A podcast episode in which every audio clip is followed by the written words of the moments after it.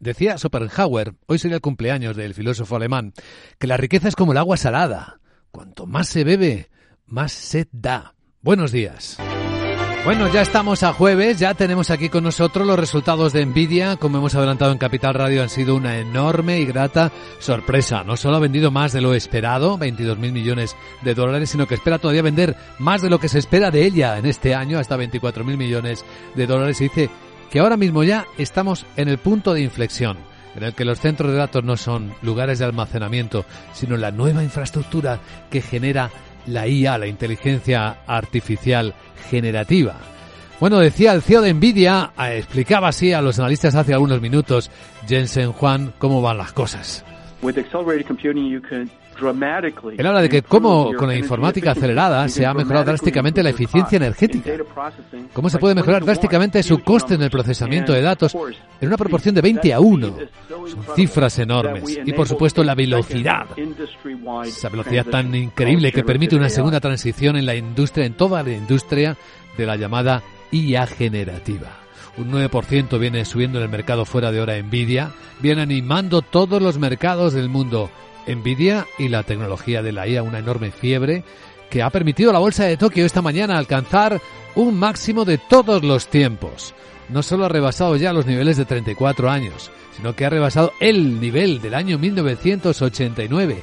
Y ahí tenemos en las pantallas el Nikkei, pues con este, con esta subida del 2,1% en los 39.116 puntos, aunque apoyada también por una debilidad del yen, que hace más eh, económico entrar en el mercado japonés de los extranjeros. Los analistas dentro del país, los japoneses, están un poco asombrados. Hay quienes ven burbujas, sin embargo, mm, dicen que hay también dinero extranjero. Están intentando asimilar qué es lo que está pasando para que brille de esta manera la bolsa de Tokio, cuando los datos de la economía japonesa tampoco es que sean tan brillantes. Hoy mismo se han publicado los PMI, son adelantados del mes de febrero, de la industria, que sigue en contracción nueve lecturas negativas consecutivas, incluso ha empeorado 47,2 y la, el sector servicios sí que está en positivo 52.5, pero ha moderado la subida. No son buenos. El Banco Central de Corea del Sur no ha tocado los tipos de interés, por ahí no ha habido sorpresa, mientras que en el lado europeo pues hay más focos de atención de los que nos vamos a ocupar en los próximos minutos. Resultado de Telefónica, plan estratégico de Repsol y las grandes incertidumbres. Hoy tenemos ya el grupo de trabajo del G20 en Brasil. Han empezado los ministros de Exteriores reconociendo lo que dice el anfitrión, el ministro brasileiro Marcelo Vieira. Que las instituciones multilaterales eh, no están equipadas para hacer frente a los desafíos actuales como demuestra la inaceptable parálisis, dice, del Consejo de Seguridad en relación con los conflictos en curso. Este estado de inacción se traduce en la pérdida de vidas inocentes. Tenemos otros focos de atención en Europa, con la Comisión pidiendo a los países que trabajen mejor con la ejecución de los fondos Next Generation, con los eh, fondos porque em, las circunstancias lo requieren la voz del comisario de Asuntos Económicos, Paolo Gentiloni. Según los cálculos de la Comisión, el PIB de la Unión Europea fue un 0,4% más alto en 2022 de lo que hubiera sido sin el gasto de los fondos Next Generation. Y en la escena europea, la insatisfacción de los agricultores, que sigue ahí. Siguen las protestas. Ayer con sus tractores alcanzaron el centro de Madrid, de la capital de España, pero con muchos filtros, mucha limitación, solo unos cuantos pudieron acceder. Pero como dice Luis Cortés, el coordinador estatal de uniones, me doy por satisfecho por la respuesta de los agricultores. No me doy en absoluto satisfecho por la contestación de las administraciones. Esas 18 medidas son humo que en nada van a paliar los problemas que tienen los agricultores. Hizo algún comentario el presidente del gobierno Pedro Sánchez durante ese viaje de relámpago inesperado a, a para ser recibido por el rey de Marruecos. Comentó esto sobre la respuesta a los agricultores, lo que estaba haciendo una carta a la presidenta de la Comisión Europea para que eh, se atiendan eh, muchas de esas demandas justificadas por parte del sector primario. Un viaje a Marruecos del que, bueno, tampoco han trascendido ni acuerdos ni conclusiones, puesto que asuntos pendientes siguen estándolo, como la reapertura de las aduanas de Ceuta y de Melilla.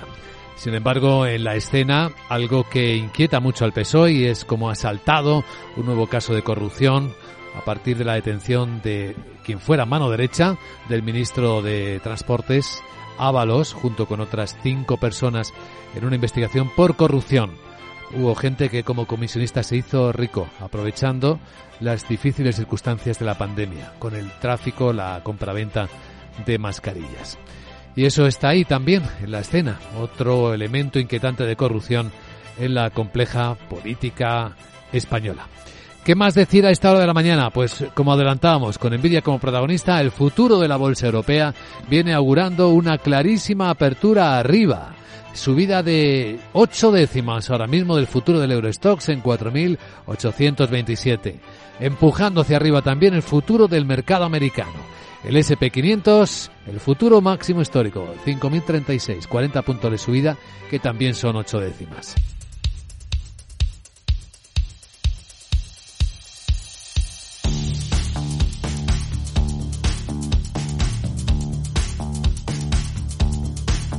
Capital, la Bolsa y la Vida, con Luis Vicente Muñoz. Informe de preapertura de mercados en Capital Radio. Tenemos eh, la información en las pantallas de CMC Market Brokers con una claridad meridiana. Hoy las bolsas de toda Europa van a empezar la sesión con subidas. Serán mayores o menores dependiendo de las circunstancias de cada cual y se van a cotizar muchas noticias. Algunas efectivamente vienen con el empujón eh, intenso tecnológico de Nvidia, que ya hemos comentado y que seguiremos analizando, pero también con las novedades. De momento, ¿qué tenemos? Volatilidad contenida. El índice del miedo está por debajo de los 15 puntos, el VIX, el de la volatilidad, lo que refleja confianza. Futuro del Eurostock subiendo nueve décimas ya. Es que se está animando incluso un poquito más en 4.830. Y futuro americano que lo mismo, viene un poco más animado. Nueve décimas, 42 puntos, así que hoy todo apunta a otro máximo histórico del SP500 en Estados Unidos. Sandra Torrecillas, buenos días. Buenos días. Los inversores europeos van a cotizar, como señalabas, esos resultados de Nvidia que han batido previsiones. Sus acciones han estado subiendo en el mercado fuera de hora 10% y también las actas eh, de la reunión de la Reserva Federal que no va a bajar los tipos de interés hasta estar segura de que la inflación desciende de forma sostenible hacia el objetivo del 2% y que además mostraron la preocupación por los riesgos de recortar los tipos de interés demasiado pronto. Hoy esperamos las actas, pero las del Banco Central Europeo y el dato definitivo de inflación de enero. El preliminar, recordamos, mostró una moderación de una décima hasta el 2,8% gracias a la menor subida de los precios de los alimentos y de la energía. Bueno, estábamos esperándolo y aquí están los resultados de Telefónica. Principales titulares de la compañía de telecos española. Laura Blanco, buenos días. Buenos días, que si miramos al beneficio neto, Telefónica pierde dinero, pierde más de 2.000 millones en el cuarto trimestre de 2023 y pierde dinero en el año, en la foto global del año 2023, 892 millones de euros de pérdidas. ¿Y a qué obedecen estas pérdidas cuando miramos al beneficio neto? Pues sobre todo a dos factores, a impacto extraordinario por la provisión del ERE y a un deterioro del fondo de comercio comercio de Virgin Media o dos. Son los dos factores que explican las pérdidas para una telefónica que en el año, en la foto del año 2023, sí presenta crecimiento del beneficio ordinario del 17%, casi 2.400 millones, e incremento de ingresos del 1,6%, 40.652. Deuda de Telefónica, siempre la vigilamos, 27.400 millones de euros. Confirma el pago de dividendo en efectivo de 0,30 euros por acción y anuncia un plan de amortización de acciones. En cualquier caso, impacta, aunque sea por extraordinarios, ver esas cifras de pérdidas netas en el resultado de Telefónica en el cuarto trimestre de 2023, los ingresos planos, Luis Vicente. Pues Telefónica, uno de los protagonistas, y en minutos también tendremos el plan estratégico de Repsol. Ya tenemos, Sandra, resultados de Danone. Las ventas eh, del grupo eh, cumplen previsiones con una subida de un 5% en el cuarto trimestre. Dice que el margen de ganancias eh, le ha mejorado debido a que los precios han sido más altos y de esta forma ha compensado el volumen más bajo de el volumen más bajo. Confirma su perspectiva de crecimiento de entre un 3 y un 5% y una mejora moderada de los márgenes a medida que los consumidores señala que están volviendo a elegir productos más caros. Y entre los protagonistas, resultados también de Nestlé. Que se queda ligeramente por debajo de lo esperado con un crecimiento de sus ventas anuales de un 7,2%. Sin embargo, el beneficio neto le aumenta de forma significativa un 20%, supera los 11.200 millones de euros. Prevé un crecimiento más lento de las ventas este año, alrededor de un 4%. El fabricante de Nespresso va a moderar las subidas de los precios para animar a los consumidores a comprar más. Más protagonistas con sus resultados la aseguradora francesa AXA. La francesa se queda ligeramente por debajo con unos beneficios anuales eh, en sus beneficios anuales por mayores costes. Las primas brutas y otros ingresos le han subido un 1% hasta 102.000 millones de euros eh, que se queda por debajo. En total, AXA, esto interesa a los inversores, va a devolver hasta 6.000 millones de euros a los accionistas en 2024. Van a ser 4.400 millones de euros en dividendo y hasta 1.600 millones de euros a través de recompra de acciones. También acaba de llegarnos las cifras de Zurich Insurance, que bate previsiones y ofrece un plan de recompra de acciones de 1.250 millones de euros. Bueno, está empezando ya a enviar a la CNMV Repsol sus cuentas, un rapidísimo avance.